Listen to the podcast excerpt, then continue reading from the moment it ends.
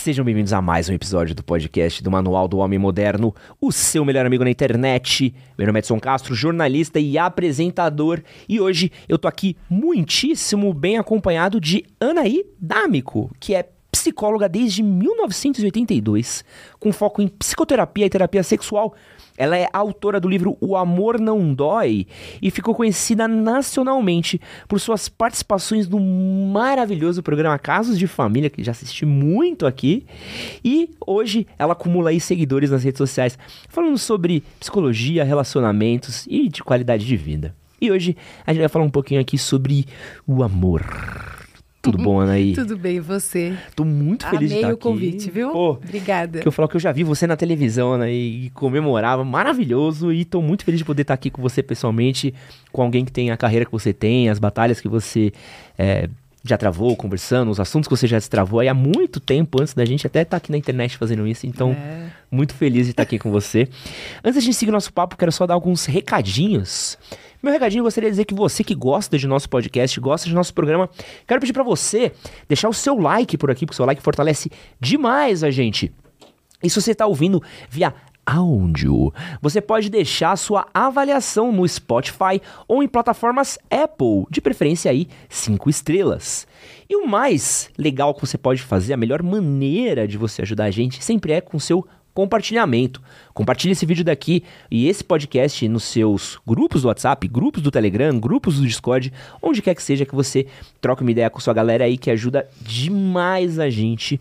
Vou deixar a perguntinha do dia aqui pra vocês, que a perguntinha do dia será: qual que foi a maior burrada que você já fez por amor? Comenta aí pra gente. Essa é boa, hein? Essa daí tem gente que tem história pra contar, viu? Então, comenta aí pra gente aí que a gente fica curioso. A gente adora uma fofoquinha aqui, né? Que a gente não, não nega aqui no estúdio, é uma fofoquinha aqui pra gente poder palpitar. Então, deixa aí uma fofoquinha pra gente. E quero agradecer os queridos de PCIS. A gente também que a gente tá com um setup novo aqui, né? O público talvez fique meio confuso que os episódios não vão em ordem de gravação. Mas a gente tá testando um setup novo e os queridos de PCIS mandaram pra gente esses braços articulados aqui pra gente poder ter um pouquinho mais de liberdade na hora de gravar. Então eu peço desculpas se vocês me verem tomando um pau do, do nosso braço articulado, é porque eu ainda tô me acostumando aqui com ele. Mas muito obrigado, pessoal de PCIS, por isso. PCIS é uma parceria que já me acompanha aí faz algum tempo. Então quero agradecer demais aí pela confiança deles e por estarem sempre ajudando e apoiando o projeto.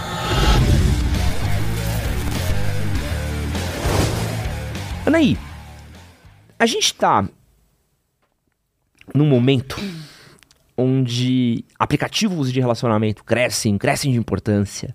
A gente fala muito sobre liquidez das relações, a gente vê números do divórcio aumentando, a gente vê cada vez mais problematização, é red pill de, lá, de um lado, é o pessoal reclamando do que, que o homem precisa fazer do outro, umas grandes discussões.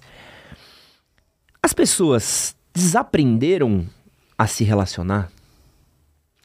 Eu acho que as pessoas não estão sabendo lidar com, com os novos papéis, com, com as novas modalidades de relacionamento, com, com a nova postura da mulher. Nem a mulher sabe direito até onde ela pode ir, o homem não sabe como agir.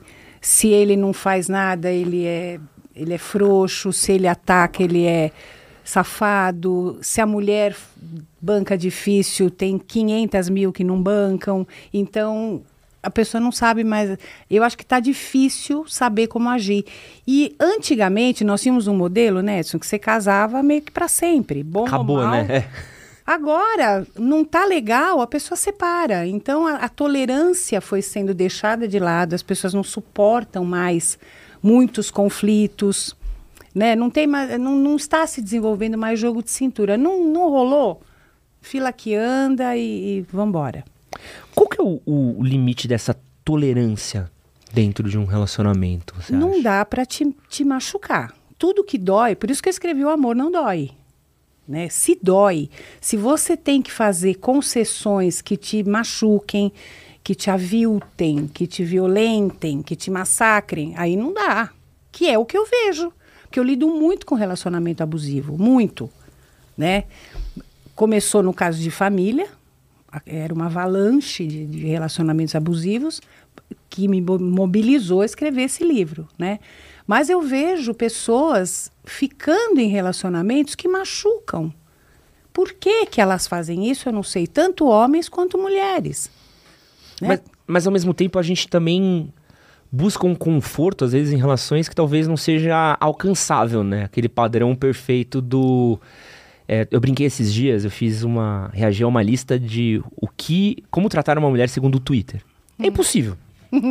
É, não pode ser muito é, sensível, mas não pode ser insensível demais. Esses dias estão reclamando que você não pode mais carregar a bolsa da mulher, você não pode pagar a conta, não pode fazer. Loucura. Não pode pagar a conta. Ah, loucura. loucura. Mulher adora um cara que pague a conta. Quem não gosta? Mesmo ela podendo pagar. É, eu sou homem e também gosto que mulher pague minha conta. E, e pô. também. Tem coisa melhor. É o problema?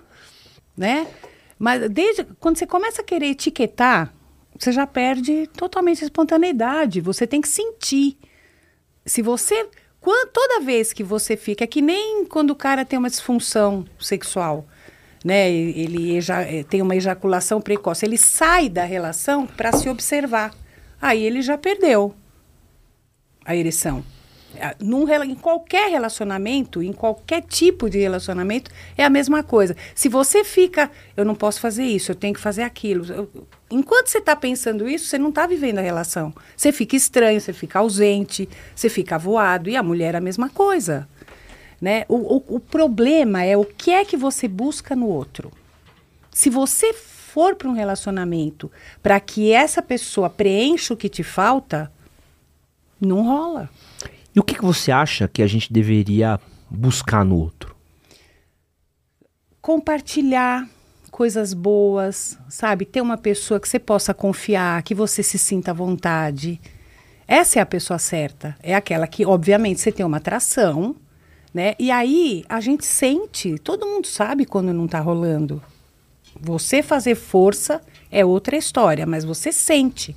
A gente tem o maior radar do mundo que chama coração. Você não sabe se, se, se a tua namorada te deixa inseguro, porque não é o que você sente pelo outro, é também o que o outro te faz sentir.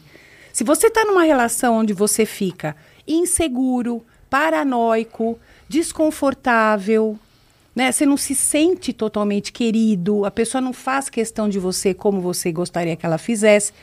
Você não sente isso? É óbvio que você sente. Então, o que que, o que que eu quero? Eu quero uma pessoa que pense parecido comigo, que tenha planos. Como é que você, você quer, morre de vontade de ter filho, aí você encontra uma mulher que fala, não quero filho. Como é que você fica com uma pessoa assim? Porque ou você vai ter que abrir mão da paternidade, ou ela vai ter que se forçar à maternidade. Terrível né? pros dois, né? Então, mas as pessoas falam, o meu amor vai vencer esse obstáculo. Depois que daqui a um tempo eu dobro. E aí que vão, vem as frustrações. Não tem segredo, não tem mistério. Uma coisa que acontece muito é essa questão da gente envelhecer dentro de uma relação. Então, eu vejo muito por alguns amigos meus, né, que começaram a namorar na faixa dos 20. Hoje a gente tá com 36, 37, meus amigos. E, pô, não preciso nem falar. Quem é você aos 26? Aos 36 já não é mais nem perto do, do, do, do, do que Nem pensa, de prioridade. década. É. Nem precisa uma Às vezes em cinco anos você já mudou, já pivotou. Só de sair da faculdade, em dois anos sua cabeça já virou, né? E aí, é muito comum essa reclamação do desencontro dentro do relacionamento, né? A gente ouviu muito aquela frase do ai, terminei, descobri que tava namorando uma pessoa estranha, né? Como é que eu faço pra é, manter essa relação conectada ao longo do tempo? Como é que eu faço pra que a pessoa com quem eu tô me relacionando não, não vire uma estranha no meio do caminho? Então, depende da expectativa que você criou, né? Porque a pessoa também não tem que ser a- o outro lado da tua moeda. Você pode conviver com diferenças, não pode? Uhum. Agora, o que, que é limitante? Vamos supor, você quer curtir, você quer se aprimorar, você quer fazer uma outra faculdade, você quer ter um outro tipo de trabalho, você quer fazer um curso no exterior, você quer morar, e, e a outra pessoa tá lá, naquele trabalho dela, ela é mais é, é, fiel àquilo que ela gosta, ela não, ela não encara desafios, ela é uma pessoa mais acomodada. Você pode continuar convivendo com essa pessoa, apreciando Uhum. do jeito que ela é. Né? Agora, se isso limita a tua liberdade de ir e vir, os teus planos, a pessoa não te dá força, fica difícil compatibilizar. fica difícil. Tem pessoas que não acompanham o ritmo da outra e não dão força. Uhum. É isso que vai eh, castigando os relacionamentos. Quando a pessoa não te dá apoio para nada. Você não tem apoio, você aí se sente egoísta, você vai se distanciando, né? Eu acho que as pessoas têm que ter também um mínimo de querer falar, bom, eu faço um pouquinho, você faz um pouquinho, vamos, vamos, vamos tentar, vamos fazer só desanda quando você quer uma coisa e a pessoa quer outra e, e fica incompatível. Vocês não conseguem abrir mão, porque tudo é negociável, tudo é acordo, relacionamento é acordo. Acordo de fidelidade, acordo de lealdade, acordo de projeto de vida. Uhum. Né? Eu posso ter um diferente do seu, mas aí a gente se respeita uhum. e consegue caminhar juntos, mas cada um na sua. Uhum. Né?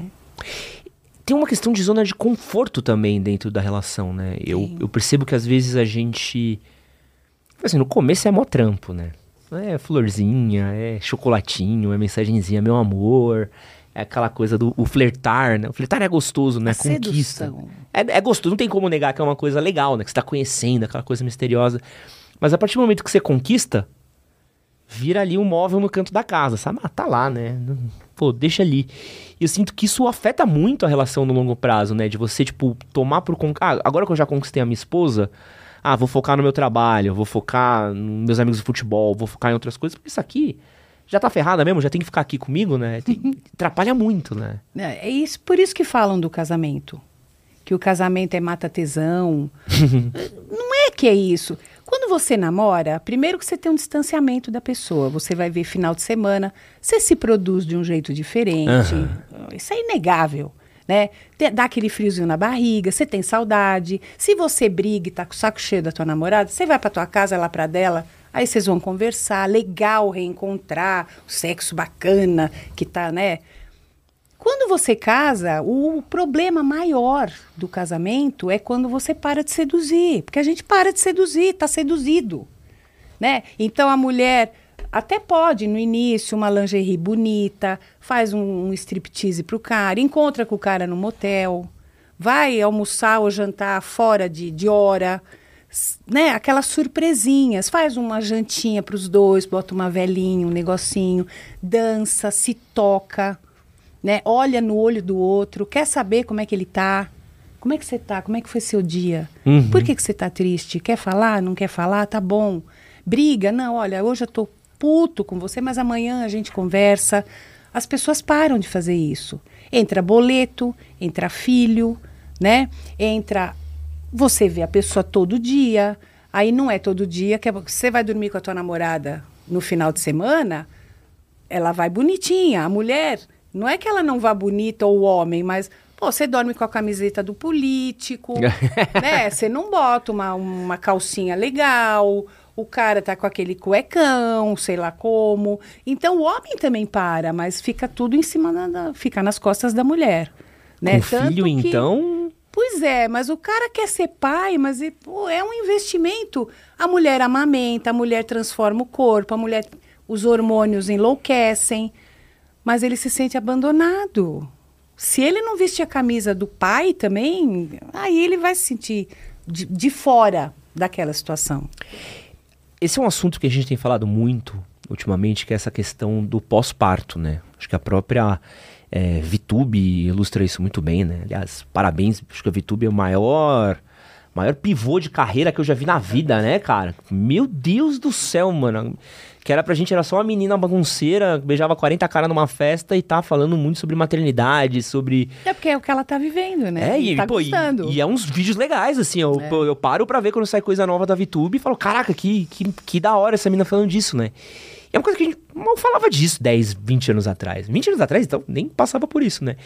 Que existe um momento ali após ter um filho, né? Principalmente pra, pra mulher, que é um momento muito delicado de mudança de corpo e que o cara nem sempre acompanha isso, né? Não.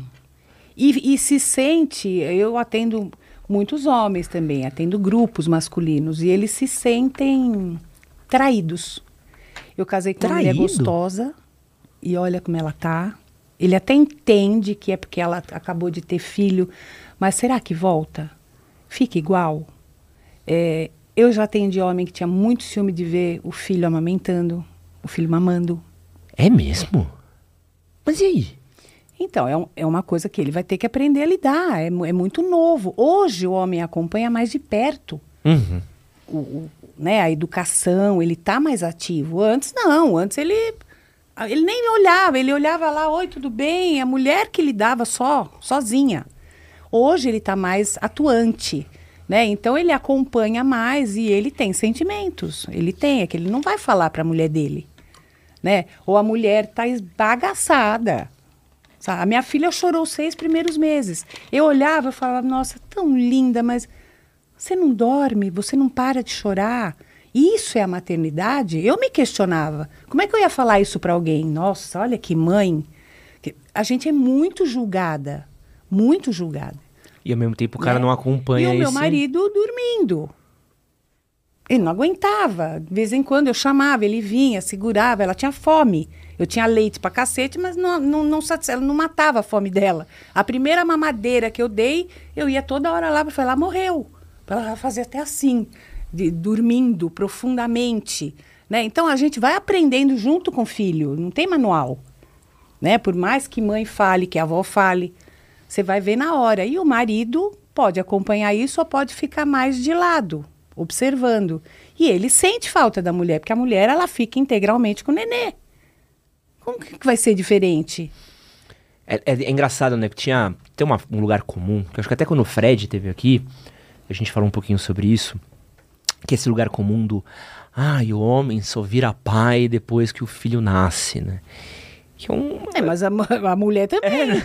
Não, e, e- é uma zona de conforto, né? Que é o, ah, você que é mulher, lasque-se. É, pois é. Porque eu vou aprender a ser pai aqui, ó. Você que já tá nove meses carregando essa bucha aí dentro de você, aí me perdoa agora que eu tô começando. Existe uma falta também de preparo, né? De entender o que que é...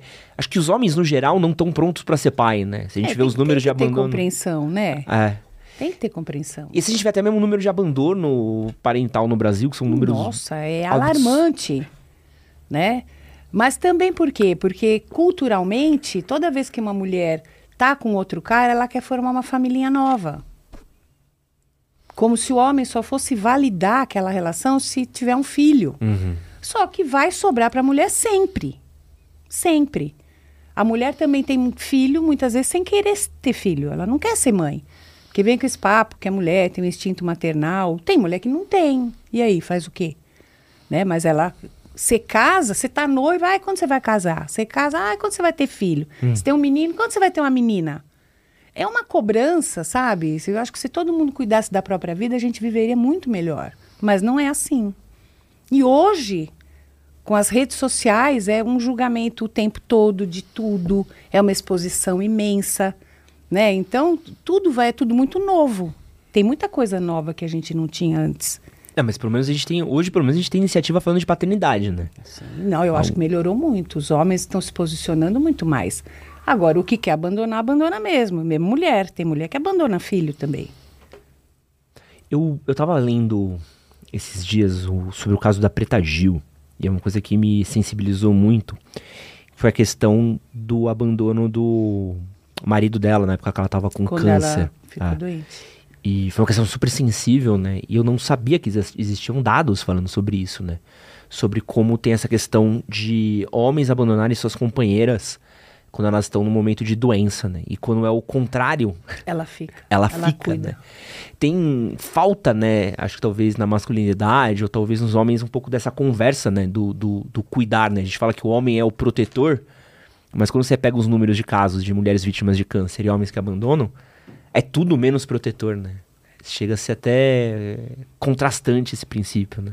Pois é, a mulher se sente muito mal por até por estar doente, né? Porque é como se ela já não, não tivesse vale, não vale mais nada, né? E o cara ainda tem que cuidar. É muito triste lidar com isso. Imagine um câncer, é uma coisa bem, bem complicada. E ainda a pessoa te abandona porque você tá bichada. Eu já ouvi esse termo. Um cara Nossa. fala para mim: "É, a mulher tá bichada."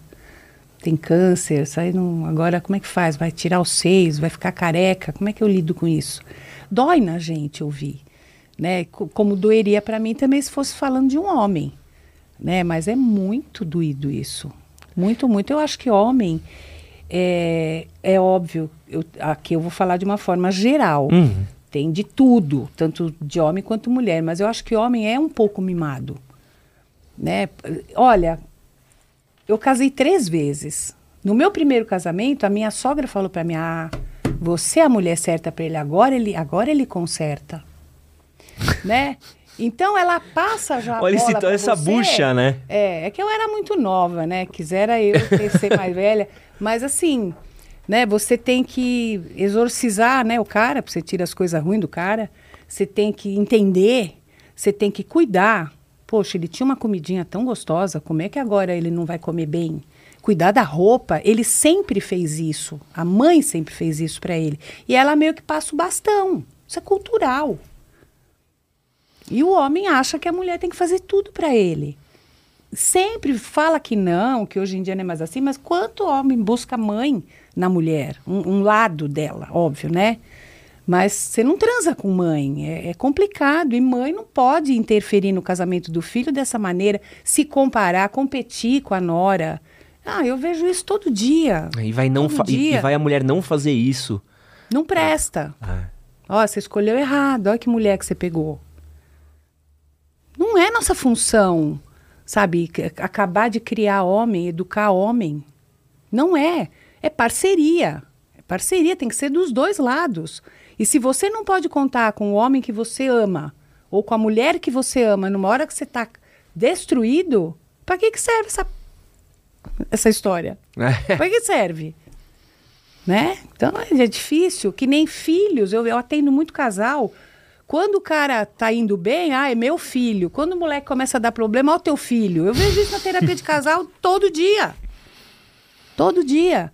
Né? Então a gente tem que se comprometer um pouco mais. Tem. Senão, relacionamento não vai acabar nunca. Você falou dos divórcios, mas também todo dia se casa uma pancada de gente. Quer dizer, as pessoas querem o ninho, ficar junto, ficar legal, ter. Olha, você olhar, você pode até estar. Tá, ah, entrou na rotina, mas você olhar uma cara que você conhece, que você confia, que você sabe que pode contar com aquela pessoa, isso não tem dinheiro que pague. Tem um lado na rotina que é muito bom. Sabe? É a intimidade, é o ganho. Isso tem um ganho enorme do que você ficar todo dia saindo com uma mulher diferente e pisando em ovos para agradar, para ser agradado né? Você ter intimidade é uma coisa muito gostosa. Não, e faz bem para a saúde, né? Claro. A, a, gente fez recentemente um vídeo aqui. Eu trouxe alguns dados muito legais que falavam que homens que estão em relacionamento, eles vivem mais e melhor do que homens que não estão em relacionamento. Então existe uma questão atrelada à qualidade de vida também, né? De tanto por fatos de solidão, tanto por falta de amparo, tanto por falta de Pô, a gente sabe, a gente sabe como é a vida, né? Se eu tenho uma barra, eu tenho alguém em quem ancorar, Tem né? um porto então, seguro. É qualidade de vida, né? A gente precisa entender também. Óbvio que dá pra você ter qualidade de vida sem um relacionamento. Claro. Mas... Pessoa sozinha também vive bem, é. se quiser. Mas, Mas existe... você ter um apoio desse é... Porra. Eu acho maravilhoso. Eu sou super a favor do casamento ou de qualquer relação que você fique com a pessoa. Mas vamos falar aqui, Anaí, é difícil falar, né? Porque eu tive uma ex-namorada que chamava Anaí. Cada vez que eu falo, é um nome que você nunca fala. Aí é agora, um pra mim, é. e você falou certo, porque todo mundo chama de Anaí, né? É, não. Pô, convivi muito com a minha Anaí. Só que a minha é era mesmo? com I. É. Aí toda vez que eu falo, dá, um, dá até um flashback de guerra, antiga, hein? Eu tenho 64 anos. A minha um pouquinho na, na mais nova, época, né? Então não tinha ninguém com esse nome. Quero falar um pouquinho aqui, que é a sua... Eu vou brincar aqui, que é a sua especialidade, né? Que é crise no relacionamento. É. Começamos as brigas. Estamos naquele momento delicinha do relacionamento que é treta atrás de treta, parece que não tem mais motivo para relaxar. Como é que eu faço para reverter isso? Como é que eu reverto um relacionamento que parece que tá indo pro, pra casa do chapéu? Bom, o primeiro ponto né? Uma, das, uma da, da, das características da pessoa certa é o gerenciamento de conflitos e comunicação aberta e franca. Então, por que é que isso está acontecendo? Isso não acontece do nada. Não é à toa. Quando você chega num ponto desse, é porque você passou por mil coisas que você fingiu que não estavam acontecendo. É aí que vira aquele conflito que parece que não tem solução. Então, primeiro, o que, que você passou por cima? Nós, nós, enquanto casal, o que, que a gente fingiu que não estava vendo? O que, que a gente fingiu que estava concordando, mas não estava, estava doendo? Né? Por exemplo, eu, eu atendi uma menina numa crise horrorosa. Ela ama o namorado e ele quer fazer swing. É. E aí, se ela não fizer, ela acha que ele vai achar ela desinteressante, travada, fechada. Só que para ela é uma violência, né? Fatalmente, ela vai. Ela vai. Porque eu já sei que vai, né? Ela tá tendente aí. Ah, mas também é legal também ver o que que rola, ver o que que eu sinto. A pessoa vai se dando desculpas para uma coisa que já não bateu bem, né? Então, vai, tem ciúme, ou o cara fica com ciúme de ver. Quer dizer, é mas, mas você que quis, é, mas você também não precisava aproveitar tanto. Mas não precisava gostar tanto, né? Não precisava gritar tão alto, né? Pô. Precisava gemer desse jeito. Saiu comemorando, né? Pô, aí é difícil. Se sente comparado. Né? Então pode acontecer tanta coisa. Então o casal vai fingindo muitas vezes que tá tudo bem. E aí chega uma hora que tem que encarar. Então vamos, vamos dar uma afastada, vamos pensar, reflete, vê o que, que você acha, o que, que você. O que, quais são suas queixas? Esse papo tem que ter. E aí muitos casais não conseguem, por isso que procuram uma terapia de casal, para ter um mediador.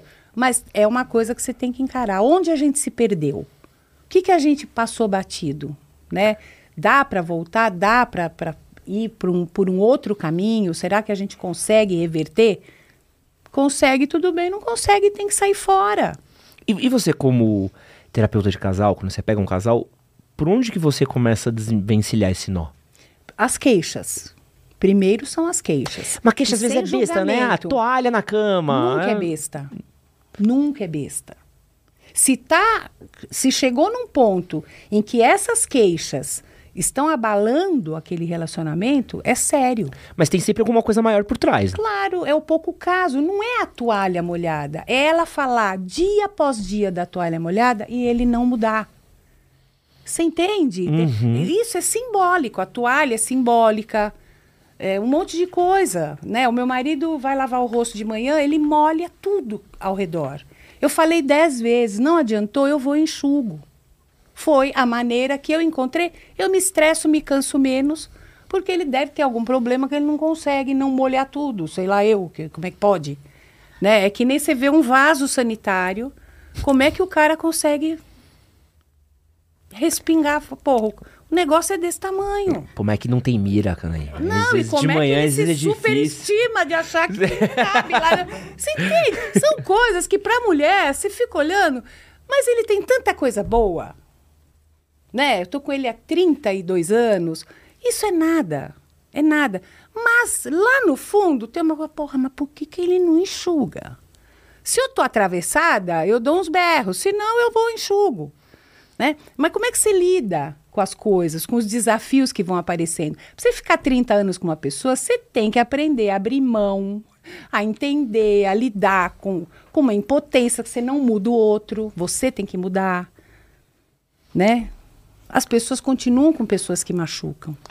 E eu falei isso para você de, de coisa besta, e desculpa até talvez o termo Sim, errado, não. mas é porque a gente tem alguns números do Serasa e alguns números também do SPC que hoje no Brasil é, dinheiro é um dos principais motivos de término de relacionamento, principalmente crise financeira, o que a gente chama de infidelidade financeira dentro do relacionamento, porque esse daí já é um problema que se já se a, toalha, a toalhinha Pô, irmão.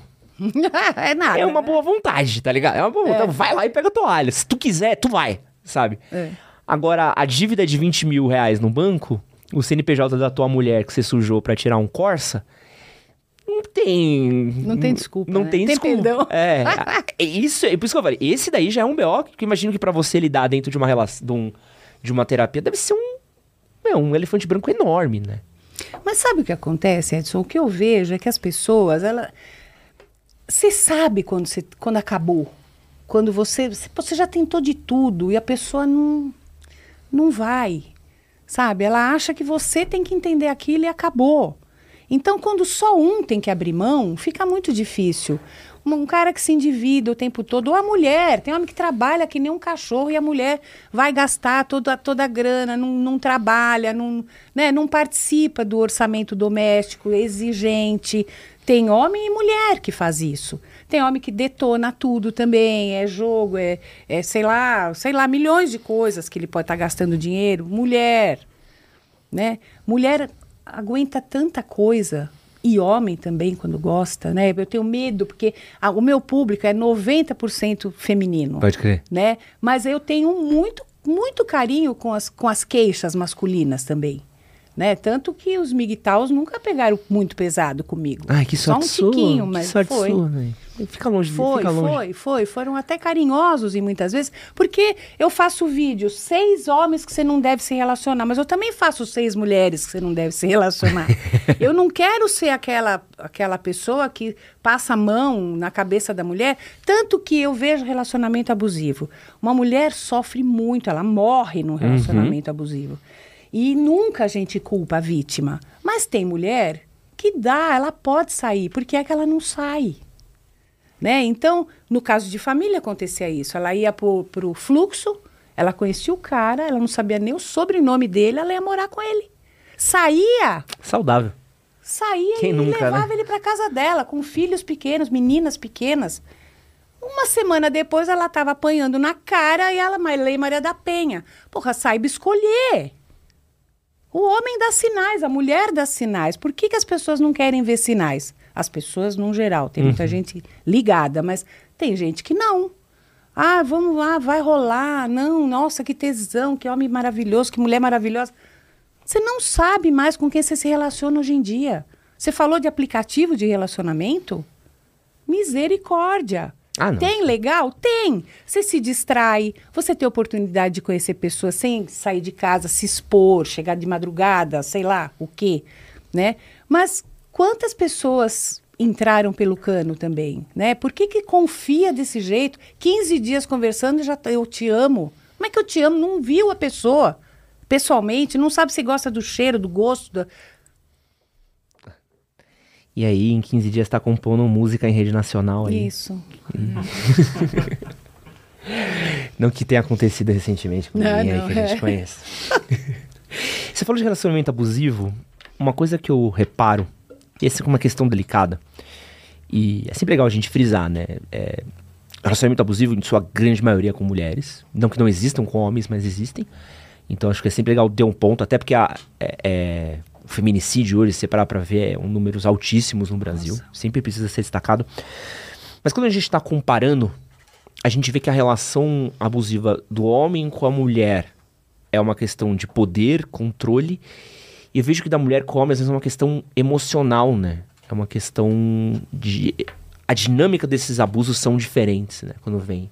Como é que você repara a diferença do relacionamento de um para com o outro? O que explica mais o abuso por parte dos homens, infelizmente, é pelo machismo. Uhum. Né? Tem muito homem que tem dificuldade para sair do modelo do patriarcado. Como é que a mulher é dona dela, do nariz dela? Se ela não me quiser mais. Antes a mulher não comparava homem com outro homem, ela só tinha um homem, senão ela era vagabunda. Até hoje, se uma mulher quer dar para todo mundo, ela é vagabundo, o homem é comedor. Uhum. Ou não? Isso, é Isso não, não mudou ainda. A gente acha que mudou, mas não mudou. O homem ainda quer uma mulher que não tenha tido tantas experiências, porque parece que ela está usada, que ela ou ela pode, ela entende mais, ela sabe escolher melhor, inclusive sexualmente falando, não é? Porque o homem tinha muita experiência, a mulher, a mulher era zerada de experiência. Então, tudo isso deixa o homem, alguns homens, num, num, numa situação desconfortável.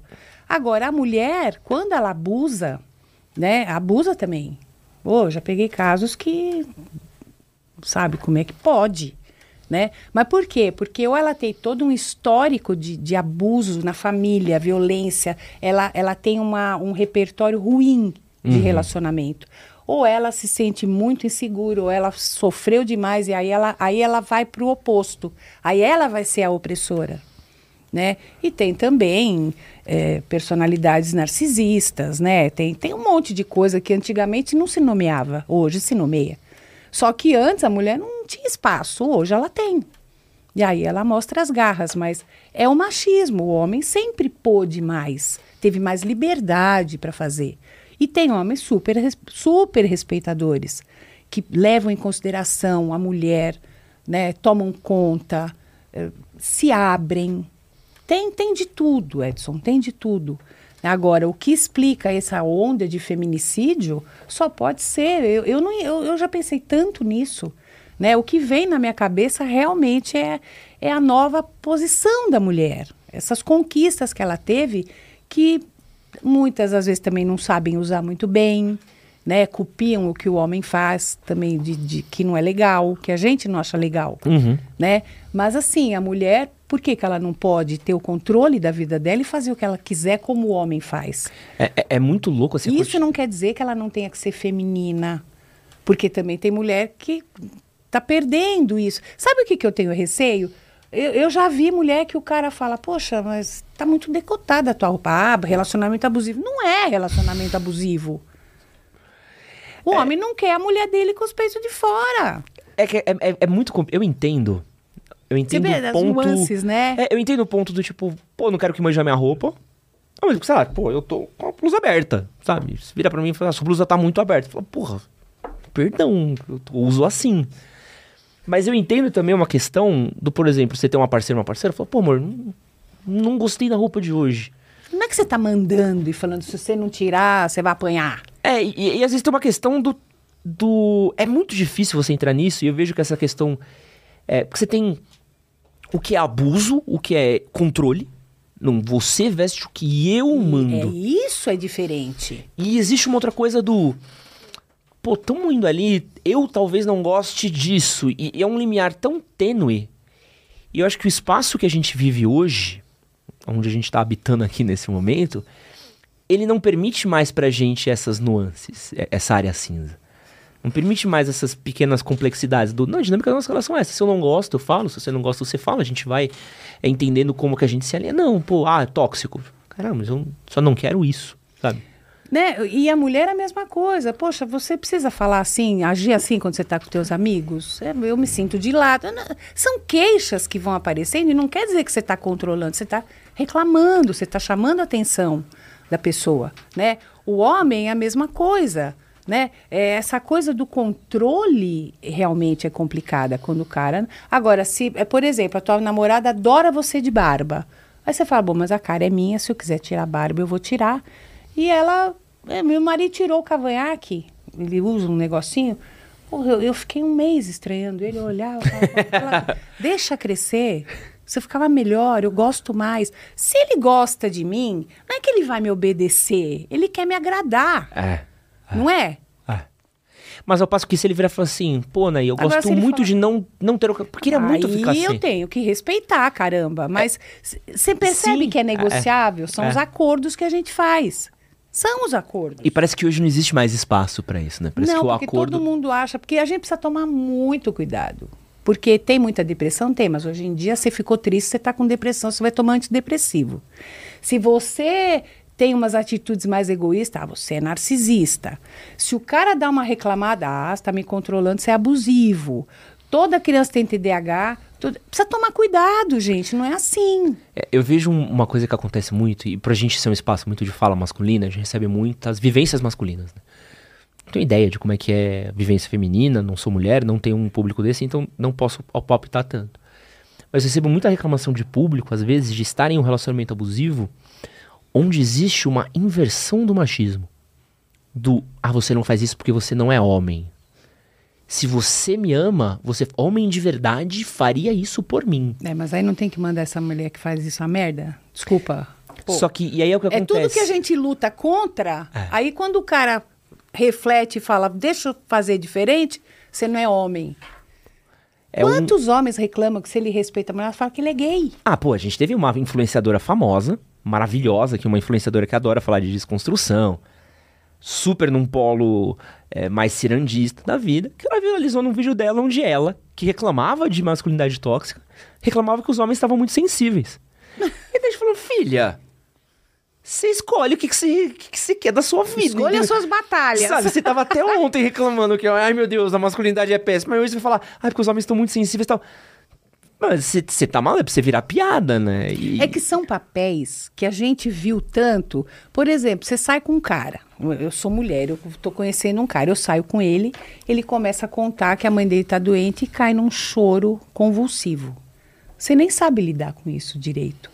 Você vai acolher e fala, nossa, tal. Mas você percebe por quê? Porque se espera que mulher faça isso. Uhum. Né? Então, essa coisa dos papéis, e vamos combinar que a- as mulheres também têm um machismo, porque nós somos criadas no mesmo sistema. Você já viu mulher detonando outra mulher? Já. Quanto? Pô, pô, que já.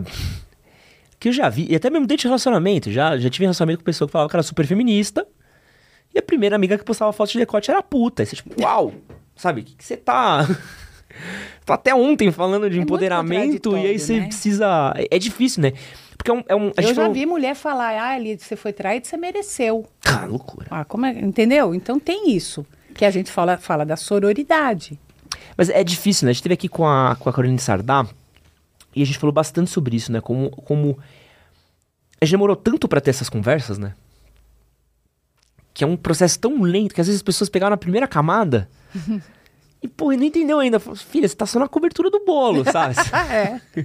Você- não tem como você falar de machismo se você não virar e falar daqui a pouco do que, que é masculinidade. Não tem como você falar de masculinidade quando você não falar de sororidade. Não tem como você falar disso, disso, disso, disso, disso, disso.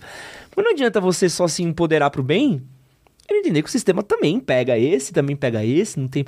Falar de privilégio, falar de feminino. Então é muito louco. É um papo muito profundo. Eu acho que os homens têm sofrimentos também, como a mulher. A gente tem uma, aí umas coisas que acontecem que a gente. É porque a gente é mulher. Agora, o homem também. né? Né? Então, por, homens e mulheres não são inimigos. Não deveriam ser, né? Né? E a gente vê muito isso, uma coisa, uma rivalidade. Não. Por quê? Né? A gente se ama, o homem é tão legal, mulher é tão legal. Por, por que que tá essa briga, essa rixa, Porra. essa coisa, né? Então tudo isso vai distanciando, vai, você vai perdendo a fé nos relacionamentos, vai ficando com medo, Você vai perdendo afeto, é pior. né? Então. Você vai perdendo afeto. É que nem a menina. Tem uma menina famosa TikTok. Ah, pô, só saio se o cara chamar o Uber, se o cara pagar a conta, se o cara fazer isso. Pra você sair com a mulher é uma briga. tipo, eu vou ganhar quando eu conseguir bater tudo isso daqui. Porque, pô, tudo é um, tudo é um braço de ferro, sabe? Mas a gente não pode só sair e comer um, um hot dog e É. e é massa porque é nós. boa, é. E quando eu tô dentro de uma briga, né? Tô aqui. O bagulho azedou. azedou. Ih, fiz merda. Fiz uma besteira, você tá bravíssima comigo e a gente vai precisar acertar isso daqui. Como é que eu tenho uma discussão dentro do meu relacionamento? Qual é o caminho mais saudável pra eu poder discutir sem, sem que isso termine escalonando? O primeiro passo é você admitir o que é que você fez. Difícil, hein? É, mas sem isso. Você traiu, vai, sei lá, me dá um exemplo de uma coisa que azede pra você. Pô, o cara que saiu pra bater. É, futebolzinho, né, Léo? Saiu pra fazer aquele futebolzinho com os amigos. Ah, amor, bateu uma bola ali no Playball, a bola lá, sete. Aí futebolzinho nunca é futebolzinho, né? Futebolzinho vira uma resenha, né? Resenha da hora com os amigos, churrasquinho, cervejinha. Terminou a ce- cervejinha, churrasquinho. Pô, e o after? É que quando você vai ver, por um acaso, você chegou 5 horas da manhã, bêbado, cheio daquelas bolinhas pretas na tua casa, sujando a casa inteira. É. E aí, tua mulher talvez não tenha gostado um pouco disso. Como é que eu faço pra ter uma, amenizar? Então, você- olha, você quer continuar fazendo isso? É o primeiro ponto. Você sabe que isso vai acabar com o teu relacionamento. Porque se fizer uma, duas, três, você concorda? Se Uhum. uma já, já azedou, então tudo depende do que você planeja para tua vida. Agora, vamos supor que você pisou na bola realmente, vai, e você está arrependido. Porque tem quem pise e não se arrependa Uhum. e, e- e normatiza aquela pisada na bola. Né? As pessoas te perdem, às vezes, não é por um erro que cometem, é porque elas insistem em normatizar aquele erro. Uhum. Né? Mas você vai ter que ter um arrependimento genuíno, você vai ter que entender por que, que aquilo feriu. Por que, que aquilo fez desandar? Ela se sentiu abandonada, usada, traída. Sei lá, você tem homem que sai pra, com, com amigo, ele tá numa felicidade só. Quando ele sai com a mulher para ir na casa da sogra, parece que ele tá indo para um velório. Então a mulher vai fazendo essa, essa leitura, sabe? Do, ele tá com os amigos, ele se diverte mais tal. Bom, então, ela se sentiu preterida. Ou ela acha que você traiu, porque você voltou 5 horas da manhã, pode ter, pode ter acontecido muita coisa, você concorda? Uhum. Então você tem que mostrar um arrependimento genuíno daquilo que você fez e não fazer mais. Essa é a proposta de, de se você continuar junto. Se você não se arrependeu e não mudar esse comportamento, vai azedar ao ponto da separação. Ou dela revidar, ela fazer igual. E, e ve- o problema que eu vejo também, às vezes, é que talvez você não concorde com a briga que você tem com o outro. Então, tipo, de lei. Ah, pô, não quero que você faça. Não, mas eu quero fazer. E aí é quando a briga vira uma delícia, né? Porque tá os dois. Então, mas esse querer fazer que o outro não admite, precisa ver o que, que é. Tem coisas que, pô, eu também não tenho nem o direito de me meter na tua vida, mesmo você sendo meu marido, assim. É um gosto teu, é uma coisa que você curte fazer. A gente tem que ter também a individualidade. É, isso é outro pilar do bom casamento, do bom relacionamento. Você tem os teus interesses, ela tem os dela, né? E vocês têm interesses em comum amigos em comum, hobbies, atividades. Agora, quem falou que você não pode ter uma, uma coisa paralela que não envolva a tua namorada? Pode. Agora, se isso for você ir para um, pra um puteiro, pra você para uma balada, aí, aí como é que vai dar certo? Aí é Zé, né? Lógico, se a proposta for de monogamia, fidelidade, depende do acordo que você tem. Tem muito relacionamento aberto. É, uma coisa que eu vejo também que acontece muito em relação, e putz, direto vem caso assim pra gente, eu chamo de uno da discussão. Que eu falo assim, pô, você saiu com seus amigos pra fazer o quê? Mas semana passada, você e as suas amigas, dali. É, não, mas você também trocou as rodas do carro. E aí vai fazendo o. Vai vamos ver puxando, quem vai- tem o super trunfo, né? Isso daí não é desastre, né? É, mas isso acontece em todo relacionamento. É difícil não acontecer. né? A pessoa, ela não te responde porque que ela fez aquilo, ela te responde mostrando que você já tinha feito alguma coisa antes. Né? Então, isso seria para te acalmar e você parar de encher o saco, mas não é assim que Quem se acalma com isso? Ah, é verdade, eu errei na semana passada, então Ah, tudo bem. Então quites, então acabou. Mas não é assim que funciona.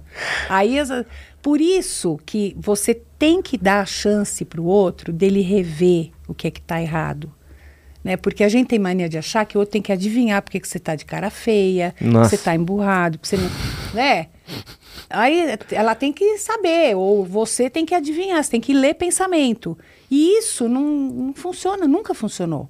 E se você se queixa, se você coloca as cartas na mesa, você está dando para o outro a oportunidade de rever o comportamento dele ou dela e vocês tentarem se, se acertar. Mas as pessoas não fazem isso. Olha, não percebeu que eu tô puta? Ela não percebeu que eu não gostei disso? É, é doido, né? Porque, porque eu acho que o homem tem a tendência a ir guardando o problema. Ele quando não gosta muito estoura. de discutir. É, mas quando discute, ele traz um caminhão. É. E a mulher, às vezes, tem um problema e trava. Que é, é a famosa. Minha namorada, beijo. Letícia, te amo.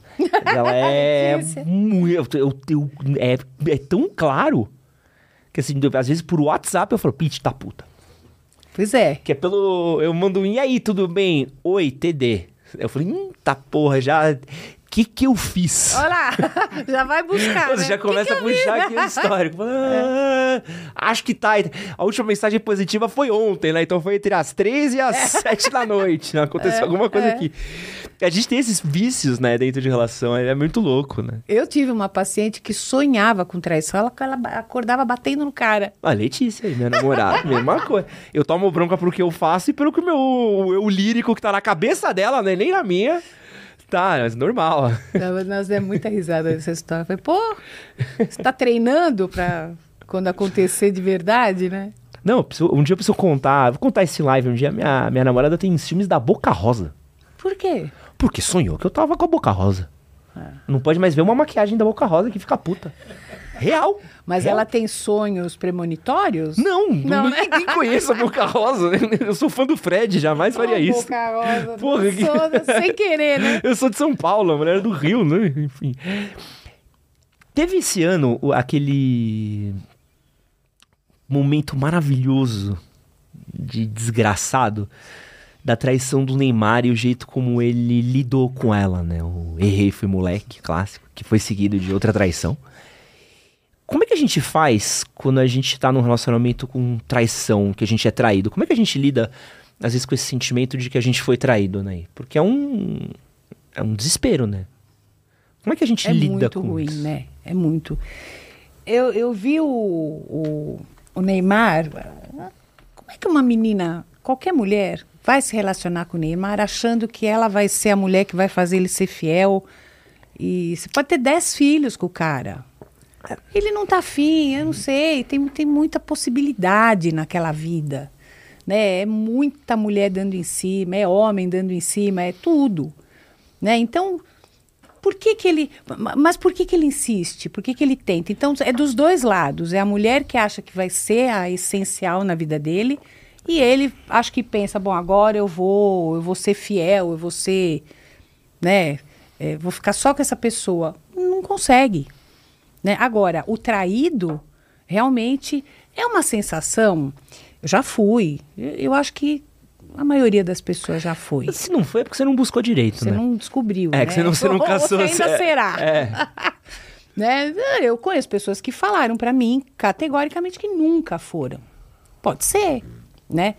Mas dá uma sensação de que você investiu o teu tempo, que você doou tanta coisa tua à toa, em vão, né?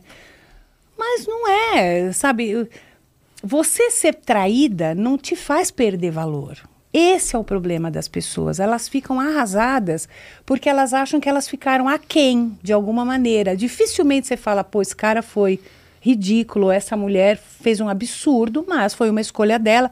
Não é porque eu não tenha, sabe, que eu não valha, que eu não tenha valor.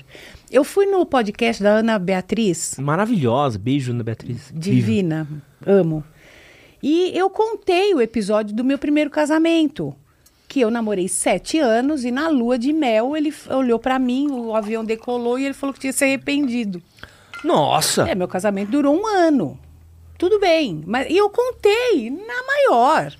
Eu não, eu não sou blindada, Aham. né? E sem contar que eu, eu era muito nova. É óbvio que com vi- as vivências você já não entra mais nisso. Mas o primeiro comentário dá tanto conselho na vida real e na, na dá tanto conselho e na vida real é uma fracassada. Hum, Fala pra mim. nossa, muito amargas as Eu pessoas. pensei né? em fazer um vídeo respondendo, eu falei, não vale a pena. Mas veja como é que é a leitura das pessoas. Se você foi traído, se você foi abandonada Você por alguém, errou, né? você não você não vale nada. Posso agravar o seu. Isso é um fracasso. Posso agravar o seu argumento? Deixar ele pior? Você é mulher, você tá falando de uma perspectiva de uma mulher. Pra homem, isso é 10 vezes pior. Concordo? Porque o homem é o Concordo. corno. É o corno que não soube segurar a mulher. Porque você não foi homem suficiente. Que precisou de vir um outro homem aqui pra pegar sua mulher. Porque você é um bosta. Quantas novelas a gente não teve? Sim, é verdade. Que o corno era o E isso dói, hein, pra de piada. Porra. Não, dói pra mulher também, né? E, e mexe com a masculinidade. pra- exatamente, até pela masculinidade. Porque se é traído, você é zoado. Você fala assim, mas eu, eu, eu, eu, Ser zoado por homens e por mulheres. É, eu que fiz tudo certo. Eu que vim aqui, cumpri a cartilha. Tem a famosa música do Claudinho Bochecha, né? O Bobo Boi. É. Maravilhoso, é o boi. E tipo, cara, o que, que eu fiz de errado, sabe? Eu, eu só fui fiel. Meu erro foi ser fiel demais. Então, mas você não tem que mudar, sabe? Se você teve um relacionamento infeliz, que não, não acabou do jeito que você esperava e que você fez de tudo para que fosse bom, você não é trouxa. Você não é babaca, eh, você não é sem valor, né? Se a pessoa achou que outra, ela queria outra pessoa, ela foi desleal, ela, ela não teve caráter, porque ninguém é obrigado a ficar com você. Ninguém é obrigado a te amar. Agora, respeito é bom e todo mundo gosta. Olha, não dá mais, desculpa, sei lá, o problema não é teu, é meu. Aquelas coisas que a gente fala para amenizar, né, que é muito comum. Mas tudo bem, tá valendo. Você não. Para que que você vai magoar, machucar o outro? A, a minha geração criou um- um- uma outra complexidade pra isso, maravilhosa, assim. Falo da minha geração mesmo que eu via muitos amigos fazerem isso. E vivi mesmo, amigo, argumentando forte, que é o... Não, eu traí. Pra caso eu seja traído, eu já ter o... o- Já tô, já tô vingado. já tá empatado. Que é um... Então. Mas que confiança você tem não é no outro, é em você. Porque se você se destruir porque alguém te largou, você não está inteiro. As pessoas, você pode ser traído por N pessoas na sua vida, não só amorosamente, é família que trai, é amigo que trai. E aí, como é que você faz então? Você vai ficar destruído. É. E eu vejo pessoas que não põem um ponto final na relação enquanto o outro não chega e, e fala assim: olha, eu te machuquei, eu tô arrependido, você não merecia. O que, que é isso? É alvará para você sofrer? Você já não sabia que você estava sofrendo, o outro precisa reconhecer para te libertar? Né? É você não querer se libertar porque você não aguenta, você não aguenta tomar contato com a tua responsabilidade naquilo. Se você é traído uma vez, você não tem culpa, mas se você é traído duas, três, quatro, cinco, você tem responsabilidade naquilo, porque você não é obrigado a continuar. Por que, que você fica? O que eu questiono com, com, as pessoas é isso. Por que que você fica no que te dói, no que te machuca? Por que, que você abre mão da tua, do teu prazer, da tua alegria para o outro te aceitar? Por que, que você diminui para caber num lugar tão pequeno que aquela pessoa está te pondo? Isso é responsabilidade tua. Não é o outro que está te ferrando. É você que está permitindo. Porque você, você não é obrigada a ficar naquilo. Como é que você fica naquilo que está te massacrando? É, é, difícil, né? A gente se acomoda nos lugares muito doidos, né? O. Não, não sei qual autor foi, que é o, o, o Abraço no Porco Espinho, né? Que é Sim. você. Acho que foi. Ah, quem foi? Não, não é o Karnal. Não é o Karnal, é o Cortella. Eu acho que é o Cortella. não é o Condé, Cortella, é o Cortella. Né? É, eu acho que é o Dilema do Porco Espinho. O Dilema do Porco Espinho, não né? Não sei não se não é o Karnal. Não lembro. É um deles. Ou é o Karnal ou é, ou é ele. E é muito forte isso, né? Da gente, às vezes, se apegar muito no que machuca a gente, né? E a gente demora, né? Demora. A gente cria um apego emocional. Minha mãe foi vítima de. De foi o canal de do Porco Espinho. Hum. Minha mãe foi vítima de um relacionamento abusivo e eu lembro muito de olhar para ela assim e falar. Mãe. Pô, mãe, tu é esperta, mãe? tu é. Como macaca é tá velha, nessa, sabe? Inteligente que você tá aqui num. Não, mas é que. Não. E aí vai fazendo um malabarismo e às vezes parece que você tá. É muito louco, assim, porque parece que a pessoa tá vivendo a Matrix. É. As coisas estão lá, as coisas estão acontecendo, a pessoa tá vivendo uma outra, uma outra coisa tá à parte. realidade paralela. Tá vendo o que, o que precisa ver naquele momento. Porque as pessoas acabam saindo de relacionamentos abusivos, mas saem despedaçadas. Não sai antes. Não sai antes. Com... E aí, sabe por quê? Mexe com a, com a, com a química cerebral. O, o ciclo do abuso é, tá tudo bem, uhum. aí começa a arrumar uma encrenca, Aí vai ficando num certo ponto que explode, aí bate, agride, e aí vem a lua de mel, se arrepende. A pessoa vicia nisso. Ela fica viciada. E aí ela não aguenta o desamor, porque quando o abusivo começa, ele é maravilhoso. Uhum. Ele é o príncipe ou a princesa. Faz tudo, é a solução dos seus problemas, é tudo que você quer na vida. Então você pensa, aquilo tá lá. Se eu for boazinha, ou se eu fizer tudo que ela quer, ela vai soltar aquela princesa maravilhosa. Uhum. Que é um engano. Conto de fadas é mó furada. Uhum. Né? Os contos de fadas terminam quando começa, quando deveria começar. Casaram e foram felizes para sempre. Quando você casa é que você começa a viver uma relação. Né? Então tudo isso tem que ser visto. E aí a pessoa acha que se eu, se eu tenho um poder para te destruir, para destroçar você, que eu já passei por isso. Quiseram, quis me destruir, uhum. acabar com a minha autoestima, com, meu, com as minhas ilusões. Se essa pessoa tem o poder de me destruir porque eu tô apaixonada, porque eu amo, e ela usa esse poder para me destruir, como é que eu quero que ela me reconstrua? Como é que eu vou confiar nessa pessoa que teve o poder de acabar comigo e, e quis acabar comigo? Então eu preciso que ela me ame, senão eu não vou viver? Você já está morto se você faz isso. Você já está morto. Dentro do relacionamento, como é que eu posso ser um parceiro melhor? Que tipo de atitude você vê que é, é eu posso tomar por mim, que não depende do outro para tornar uma relação? Companheirismo, observação. É, tem um filósofo japonês que chama Mokichi Okada. E ele fala o seguinte: se todo mundo se casasse para fazer, ou, ou ficasse com alguém para fazer essa pessoa feliz, todo mundo seria feliz.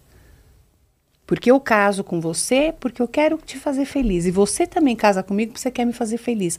Então a gente não é filosofia barata, ai, que, que, que lindo, que idílico. Não. É, se eu percebo que eu te magoo, eu vou refletir, pedir desculpas e não vou repetir. Né? Se eu sei que eu te machuquei, se eu continuo repetindo aquilo que te machuca, qual é o sentimento que eu tenho por você? Então, a gente tem que tentar enxergar o outro, é empatia, se colocar no lugar do outro. Ah, não é toda hora que consegue, mas vamos conversar. Desculpa, fui, tô, tô chato, né? Amanhã é melhor, depois a gente vê. Vamos conversar. Ou não vamos falar de, de, Não vamos ficar num campo tenso. Vamos curtir, vamos ver uma série, vamos dar uma saída, vamos tomar um café. Pô, tem tanta coisa que você pode fazer que, que faz bem, que, que tira o foco. Vamos fazer um esporte, vamos, vamos num cinema, vamos assistir um. Vamos num teatro, vamos fazer uma, uma viagenzinha pequenininha, vamos deixar as crianças com, com, com, a, com os avós e vamos curtir. Tem tanta coisa que você pode fazer, mas as pessoas emburram e culpam um, culpam o outro. Essa é a maior dica para falir uma relação. Mas não precisa ser psicólogo para saber disso, caramba. Todo mundo sabe disso. É, é, é o óbvio ululante, então, né? Que é tão, tá tão na nossa cara, mas a gente só enxerga Você não no... sabe quando você deixa a Letícia puta? Pô, direto. Então, Eu por que, que você repete? Ou porque você é teimoso, ou porque ela permite, não é? Ou você tá tendo uma atitude infantil, ou você quer, tá chegando o carnaval, você quer brigar para poder curtir e depois volta. É, Ué. e, e, é- e- e tem situações também que acho que são até mesmo engraçadas, que acho que às vezes é os esforços que a gente faz dentro de uma relação e às vezes o pouco da compreensão do que tá acontecendo, né? Então, por exemplo, pô, eu não gosto que você faça isso. E às vezes pra mim, a minha concepção da sua reclamação, ela é diferente. Então, tipo, ah, isso que é um grande problema pra ela, talvez seja um problema pequeno pra mim. Então, às vezes, demora pra você ter uma, uma compreensão do, ah, não. Então, isso daqui vai daqui até aqui. Uhum. E é difícil. E, e eu acho que tem muito problema de relacionamento, às vezes, que é. E já falo isso por relacionamentos em que eu estive, de eu virar pra uma pessoa e falar assim, pô, não gosto quando você faz isso. Não gosto quando você faz isso. Não gosto quando você. Até a pessoa falar pra mim, não, não, não vou fazer isso. Tipo, eu vou continuar fazendo mesmo porque eu sou assim. Eu falo, ah, então é, é por isso que a gente vai terminar. É, então, síndrome de Gabriela é terrível. Eu nasci assim, eu nasci assim, vou morrer assim. Né? A pessoa que não se abre para outras possibilidades. Se você não gosta de uma coisa que a tua namorada faz e ela fala, eu vou continuar fazendo, porque você não manda em mim, pode nem falar assim abertamente, mas f- continua fazendo, você vai ficar num impasse, né? Ou você aceita puto da vida, ou você vai brigar o tempo todo. Aí vai do teu, dos teus limites. O que, que você quer pra você? Mas o que, que as pessoas fazem? Elas querem mudar o outro. Uhum. E aí é difícil dar certo. Porque você que tem que falar, bom, isso não, não tá bom. Tentei, vou tentar me acostumar, vamos ver, porque eu gosto. Então vamos, dar uma chance pra história. Se você vê que não dá, aí o que as pessoas fazem? Elas continuam juntas de uma massacrando a outra. Aí você passa a fazer o outro infeliz, porque você quer, de raiva. Ah, isso é muito. Pô, isso daí, eu, tipo, te- teve um momento ali. comum. Nossa, meu- meus pais são separados. Assim, eles ficaram uns 10 anos casados a mais, assim, sabe? série Sei, boa, que você sei. fala, pô, essa série acabou 10 temporadas atrás. E a gente tá aqui Vai até hoje. dar ibope, meu mas Deus do mais, céu, é. essa grande família, sabe? Terminou, você. Nossa senhora, como é que isso era tão bom? E aqui ficou aqui, ó. E minha nossa senhora, tinha umas horas que eu olhava meu pai e minha mãe e falava assim. Gente, vocês já terminaram, é que vocês só não, só não foram no cartório. É, só não nomearam. Só não nomearam. Um faz mal pro outro. Por que, que vocês insistem, sabe? E aí você vê que a pessoa briga pelo tesão de brigar, né? Do tipo, ah, hoje eu vou brigar, né? Isso- É, é uma maneira de se relacionar, inclusive. É o que mantém um casal muitas vezes, são as brigas. Então isso é tóxico. Não, terrível, né? E é do- dos dois lados. Você não, eu não conseguia virar e falar assim, meu pai que era tóxico com minha mãe, minha mãe que era tóxico com meu pai. Ou sei lá. Não, mistura tudo. E aí é filho que não aguenta aquilo. Porque, pô, é um saco. Você tem o tempo todo ver. Você olha e fala, poxa, eles mereciam mais que isso. Eu não quero ver minha mãe assim, meu pai assim, sendo humilhado, ou ela humilhada. Mas ficam, muitos casais ficam. E como é que a gente faz pra ter. Ainda assim, pra gente tentar ser um, um parceiro melhor? Essa, como é que eu, mantenho esse. O namoro vivo de- dentro da minha relação? Essa coisa do, do toque, do contato. Porque deve ser uma reclamação muito grande sua de casais que, que não se procuram mais, que não tem mais sexo, não tem mais esse toque íntimo, né? Como é que eu consigo manter isso? Sabe Constante. como. Eu sou terapeuta sexual, né? Aham. E, e teve um casal que tava muito sem libido, sem tesão, né? Eu falei, então vamos fazer uma coisa, vocês estão proibidos de se tocar por 30 dias. 30 dias. Não adianta, vocês não podem fazer nada. Tá? Pegar na mão, dar um beijinho, mas nada, nem beijo de língua. Mas não deu duas semanas, estavam transando que nem coelho. Sabe? É, Depende, cada caso é um caso, cada pessoa é de um jeito. Você vai pesquisando, você vai perguntando, você vai se informando, você vai vendo como é que é a dinâmica do casal, né? Agora é óbvio que você elogiar é uma coisa gostosa. Nossa, como você tá linda, que gostosa que você tá, vem cá. Uma pegada, que você faz isso no namoro, por que que para de fazer quando já tá namorando muito tempo ou quando casou?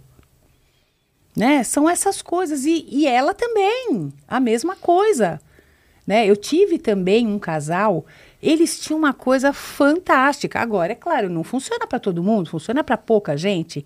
Eles iam para bar, para boteco, para qualquer lugar aí que eles combinassem, e ela ia. Geralmente eles faziam isso mais quando o tempo estava feio, porque ela, ela punha um sobretudo e nua por baixo. Meu Deus! E ele chegava nela, né? Ela não dava bola pra ninguém, ela não olhava pra ninguém. Era, ela esperava ele e ele fazia um assim pra ela como se ela fosse uma, entendeu? Tivesse lá pra fazer um programa. Eles amavam isso.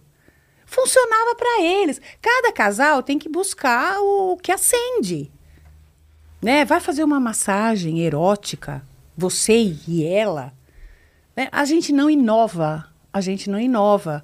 Aí vamos pro motel? Não, pra que gastar 300 pau no motel? Tem uma cama aqui, olha o nosso travesseiro, nosso colchão. Você vai tirando o elemento, né? Luciano Huck, né? o elemento da sedução. Você vai tirando. Pe- Pela, com- pelo comodismo, pelo eh, o excesso de convivência. Tá lá todo dia. Se não transar hoje, transa amanhã. Senão a gente transa segunda-feira. Né? Não tira a meia. Né? São coisas que a gente vai fazer. Todo mundo faz. Todo mundo não é muito. Todo mundo é muita gente. Tem quem, quem capriche nesse aspecto aí. Mas a maioria faz. E como é que eu separo quando eu tô me interessando por alguém assim, o que que é um amor? Gosto dessa pessoa, talvez Ah, valha a pena. falando de outra pessoa, É, fora. não, não é, estou solteiro. E como é que eu Ah. separo quando eu sei que isso aqui é um amor, isso aqui é uma coisa que talvez valha a pena eu investir, tendo em vista todo esse trampo que a gente viu que tá relacionado a manter uma relação, com, putz, isso aqui é só fogo no rabo mesmo, isso aqui é só um... Não é quando você vê que é só tesão mesmo. Quer dizer, vocês se dão muito bem quando vocês estão transando, mas aí se sai para jantar, é, é um perrengue, não, a pessoa fala coisas que você gosta mais da pessoa quieta. Sabe? Você, você vai sacando que aquilo não tem uma continuidade legal. É, são em momentos específicos. Né? Que eu acho que a paixão gira muito em torno do sexo. Gira. Ou um charme, a pessoa tem um jeito de falar, um jeito de andar, um jeito de sorrir que te cativa, te conquista. E aí, se você começa a conviver e, e tem esse lado, continua, mas você passa a admirar aquela pessoa, gostar do que ela fala, gostar do jeito que ela age. Você gosta da família, você gosta dos amigos, do Que jeito é que ela outro te trata. trampo, hein? Então, é Família e aí que você amigo vai é- gostando mesmo pra valer.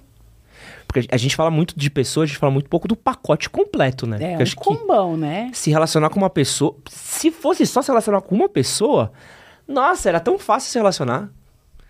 Porque tem os amigos, aí tem a família, aí tem o que você quer versus o que a família da pessoa quer. Aí você precisa conquistar a pessoa, precisa conquistar a família, precisa conquistar os amigos. A gente faz isso quando a gente tá apaixonado, a gente faz.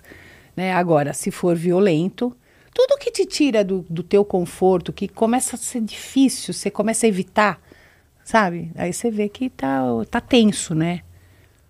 E quem decide continuar ou não é sempre você. Que você diria aí que são pontos primordiais para eu saber se eu tenho compatibilidade com a pessoa? Conexão emocional, sabe? Você se sente acolhido, você tá, você não tá legal, a pessoa te ouve, ela se interessa pelo teu bem-estar, ela te ajuda a fazer coisas que vão te fazer melhorar, se sentir melhor. Se você tá com qualquer problema, você pode contar com aquela pessoa. Você vai vendo o caráter, você vai vendo como é que aquela pessoa funciona na real. Porque falar, todo mundo fala, mas você tem que ver o que a pessoa faz, Uhum. como é que ela age. Né? Se a família dela enche o saco e é uma coisa que não, não, não tem procedência, ela peita a família e fica do teu lado. Eh, Se a amiga tá com ciúme porque ela tá namorando, ou teu amigo e quer jogar areia na relação, você enquadra, você fala com todo amor e carinho, mas você não abre mão, não deixa cair a qualidade da relação. Né? Você tem um diálogo franco, aberto, você consegue falar do o que você está sentindo, você consegue escutar o que a pessoa está falando, né? É difícil você ter tudo isso, mas, porra, é uma pessoa que você confia. Você sabe que aquela pessoa, ela morre, mas não te trai. Ela fala para você, olha, não, não tá mais rolando, que é a coisa mais difícil de você ver. Ah, mais fácil sumir, né? Mais fácil dar um ghosting e. Tem gente que fala, né? Pô, eu tô, eu tô me sentindo atraída pelo meu colega de trabalho. Ele fala, "Oh, quanto que eu já peguei caso assim. Eu chego lá, ele fala, nossa, como você tá linda. Ele me olha de um jeito que meu marido nunca mais me olhou. Ele me olha com cobiça, com desejo. Se você tá namorando há três anos, dois anos, um ano, você tá olhando a tua namorada o tempo todo, você não dá mais aquela secada nela, na bunda dela, na... Ela é tua lá, ela tá lá para você. O de fora faz isso. Então, se você não souber muito bem o que você quer, você desanda. Hum. Você vai criando possibilidades de deixar aquela pessoa entrar na tua vida. É assim como essa traição, é o que você cobiça. E aí. Aí vai embora. vai de você, né? Porque a gente sempre vai ter tesão por outras pessoas, a gente vai ter atração, a gente vai ter admiração. Agora, é uma coisa que você se comprometeu a não fazer. Então, traição tem muito mais a ver com o teu caráter, com aquilo que você se determinou a fazer.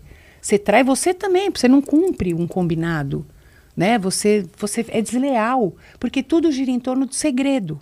Você omite, você esconde, você mente. Como que pode? Né? Então, o que você fizer fora disso, o, contrário disso, é uma relação bacana. Olha, você não me seduz mais, você não, dá, você não me dá bola. Você não tá nem aí pra mim, eu tô me sentindo largado. Como é que a gente pode melhorar isso? É, é o casal, não é ela ou você. São os dois. E pra gente terminar, Ana aí. Como é que eu venço o meu medo de ficar sozinho? Tendo em vista a complexidade das relações, de saber que talvez nesses 6 a 8 bilhões de pessoas no mundo, talvez não exista a panela para minha tampa. Como é que eu venço essa complexidade de talvez eu não vá terminar com um relacionamento o resto da minha vida? Precisa ver se o medo de se magoar é maior do que o medo de ficar sozinho e vice-versa, né? Mas você, você nunca está sozinho. Você tem amigos, você tem seu trabalho e você tem possibilidades, né? A gente, olha, eu não sou ninguém para falar, ah, você, sei lá, você sofreu muito, então eu te dou razão de, de você não querer mais ninguém, ou não, você tem que tentar. Não, é, é uma escolha pessoal, é o que a pessoa dá conta de fazer e tudo bem, né? Mas se você for pensar num relacionamento onde você nunca vai se machucar, é porque você não está preparado para enfrentar. Porque a gente se magoa sim, ou a gente pode ser traído sim. O que você tem que entender é que se você estiver forte, quanto mais você se amar, mais afastada de quem não te ama você vai ficar. Então não vai doer tanto. Só dói desse tanto quando você o teu valor é o outro que dá. Então, se ele te magoar ou ela te magoar, você está acabado. Agora, se eu sou inteira, se eu sei do meu. Eu, eu, me gosto, eu gosto do jeito que eu sou, que eu penso, eu gosto da minha vida, das minhas amizades, tolero meus defeitos, procuro melhorar. Se você não me quiser, eu não vou ficar destruída. Eu não fiquei destruída quando aquele cara falou para mim: Você se arrependeu? Se ele se arrependeu, o que, que eu podia fazer? Uhum. Agora, eu vou morrer por causa de alguém? Sabe? É achar que a tua vida vale muito pouco, que você vale muito pouco. E eu não estou dizendo que é fácil, não, porque tem gente que se machucou. Eu acolho todas as dores, eu entendo, busco entender todas as dores, mas a gente pode se amar sim. Se você não se amar, quem que vai te amar, Edson? É isso. É isso. Anaí, pra quem quiser conhecer mais o seu trabalho, onde é que eles te encontram? Olha, meu Instagram é Dranaída Mico, o meu canal no YouTube é Papo com Anaída Mico. O meu livro é O Amor Não Dói, que é, um, é o beabá para você não entrar em relacionamentos abusivos, para detectar que está num. Tem muita gente que nem percebe que está. Eu tenho um curso, A Jornada da Transformação, que é para relacionamentos tóxicos, abusivos, com 14 módulos, onde a pessoa vai, sabe, é um processo para sair daquilo. E não só, também para dar um up no seu relacionamento. E é isso. Anaí, muito obrigado. É um prazer Um enorme ter você prazerzão. aqui. Talvez Obrigada. os encontros mais inusitados que a gente teve aqui. Jamais imaginaria. Muito feliz. E muito obrigado você que ficou até aqui com a gente. Muito obrigado. Um grande beijo. E é nóis. Valeu.